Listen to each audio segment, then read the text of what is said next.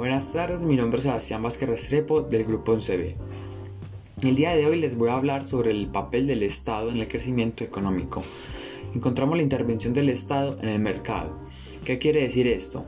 El Estado como tal no deja la economía por fuera independientemente de que hoy en día nosotros veamos de que se está trabajando la economía de una forma de dejar de hacer. El Estado sí controla la economía porque el solo hecho de dejar hacer implica que hay que pagar unos impuestos y hay que atenerse a ciertas políticas porque no todo el mundo tiene acceso a normas dentro de este primer punto que es la intervención del Estado.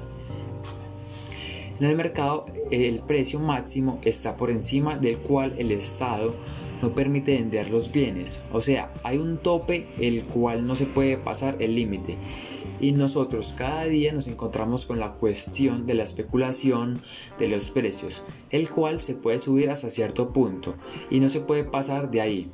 Estamos hablando de muchos aspectos, como lo son las matrículas de las universidades, colegios y transportes. Se dice que se produce un exceso de demanda el cual la población va a requerir más cantidad de la que se produce al precio fijado. Genera un mercado ilegal, mercado por la reventa. Este se conoce como el mercado negro. Un ejemplo puede ser las boletas que compramos para ir a ver un partido de fútbol, pues hay personas que las compran a un precio y luego las revenden a otro. También encontramos el precio mínimo. Quiere decir que el Estado como tal garantiza los precios hasta que tope llegan y hasta dónde pueden llegar. Y aquí se va equilibrando el exceso de la oferta. Es decir, lo que se está ofreciendo, por lo general, esos precios tienden a aumentar. La cantidad ofrecida, esto va a generar una ganancia porque si yo bien vendo más barato, puede ser que me lleguen más clientes y así me llegue más ganancias.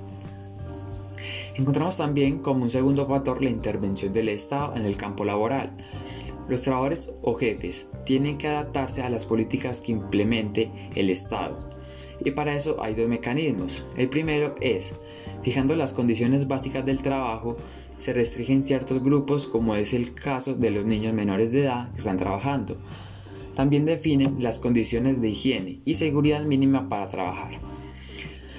El segundo factor es la intervención en la determinación de las condiciones de remuneración del trabajador, es decir, hay una legislación y esa legislación busca ayudar a generar justicia social para los trabajadores.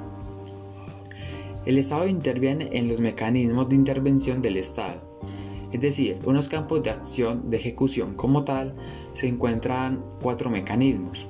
El primero es el de los ingresos públicos, son la cantidad de dinero que recibe el sector público gracias a, los impuestos, las contribuciones especiales, las cotizaciones a la seguridad social y a las tasas que son los viajes como tal.